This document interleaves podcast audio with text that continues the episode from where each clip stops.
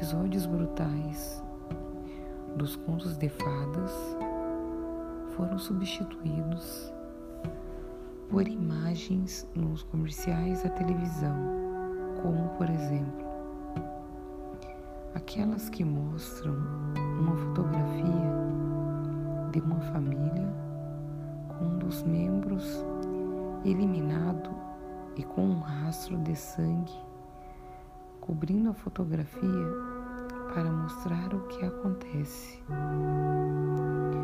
quando a pessoa dirige alcoolizada ou aquelas imagens que tentam convencer as pessoas a não usarem drogas ilícitas, mostrando um ovo a borbulhar, uma frigideira e salientando que é isso que ocorre com o cérebro submetido a drogas. A imagem brutal é um velho recurso para fazer com que o self emotivo preste atenção numa mensagem, uma mensagem muito séria. A verdade psicológica na história dos sapatinhos vermelhos é de que a vida expressiva da mulher pode ser sondada, ameaçada, roubada ou seduzida, a não ser que ela se mantenha fiel. À sua alegria básica e ao seu valor selvagem,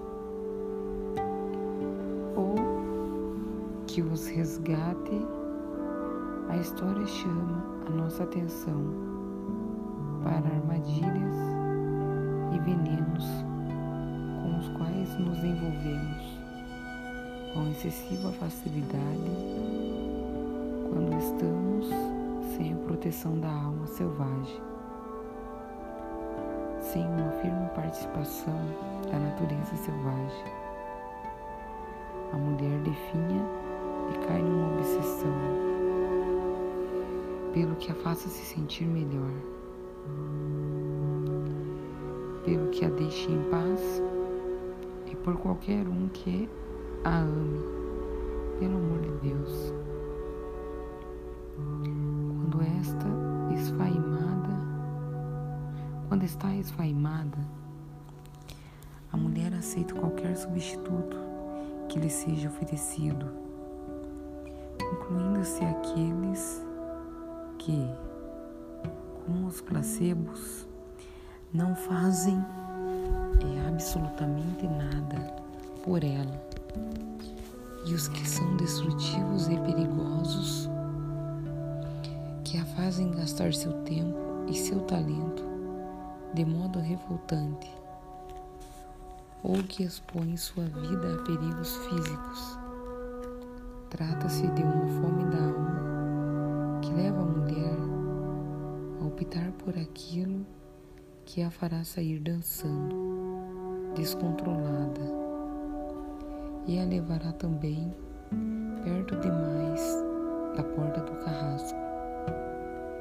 Portanto, para podermos compreender essa história com maior profundidade, precisamos ver como uma mulher pode se perder forma tão drástica ao perder sua vida selvagem e instintual. O jeito de nos mantermos fiéis ao que temos, o jeito de descobrir o caminho de volta ao feminino selvagem,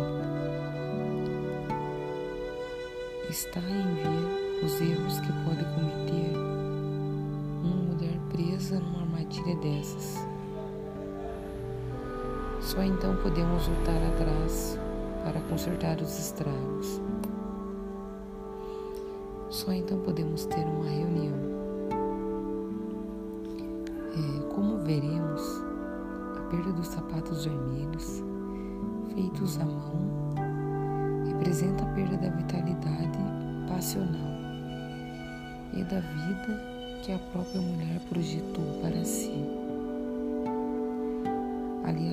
à adoção de uma vida domesticada em excesso. Isso acaba levando à perda da percepção aguçada, que induz aos excessos a perda do pé, a plataforma sobre a qual pousamos.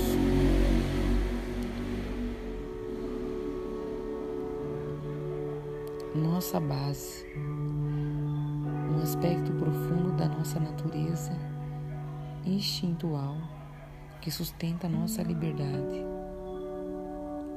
Os sapatinhos vermelhos nos mostra como tem início uma deterioração e o estado a que chegamos se não tomamos qualquer iniciativa em defesa da nossa própria natureza selvagem. Que não reste dúvida, quando a mulher se esforça por intervir e combater seus próprios demônios, quaisquer que sejam eles. Essa é uma guiada das mais valiosas, tanto em termos arquetípicos quanto nos da realidade consensual.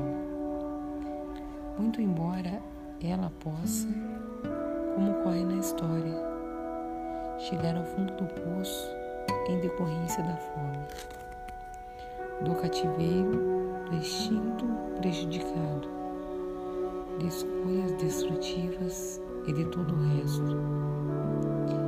Lembre-se de que no fundo é onde ficam as raízes vivas da psique. É ali que estão os alicerces selvagens da mulher. No fundo está o melhor solo para semear e ver crescer algo Nesse sentido, chegar ao fundo do poço, embora extremamente doloroso, é chegar ao terreno da semeadura. Apesar de que jamais desejaríamos os venenosos sapatinhos vermelhos e subsequente definhando para nós mesmos, nem para ninguém mais. Existe no seu centro ardente e destrutivo, algo que mescla a ferocidade e a prudência na mulher que dançou a dança maldita, que perdeu a si mesma e a sua vida criativa, que se transportou até o inferno, uma cestinha barata ou cara que mesmo assim, de algum modo, se manteve fiel a uma palavra, um pensamento, uma ideia, até poder fugir desses demônios por uma fresta no tempo e poder sobreviver para contar sua história.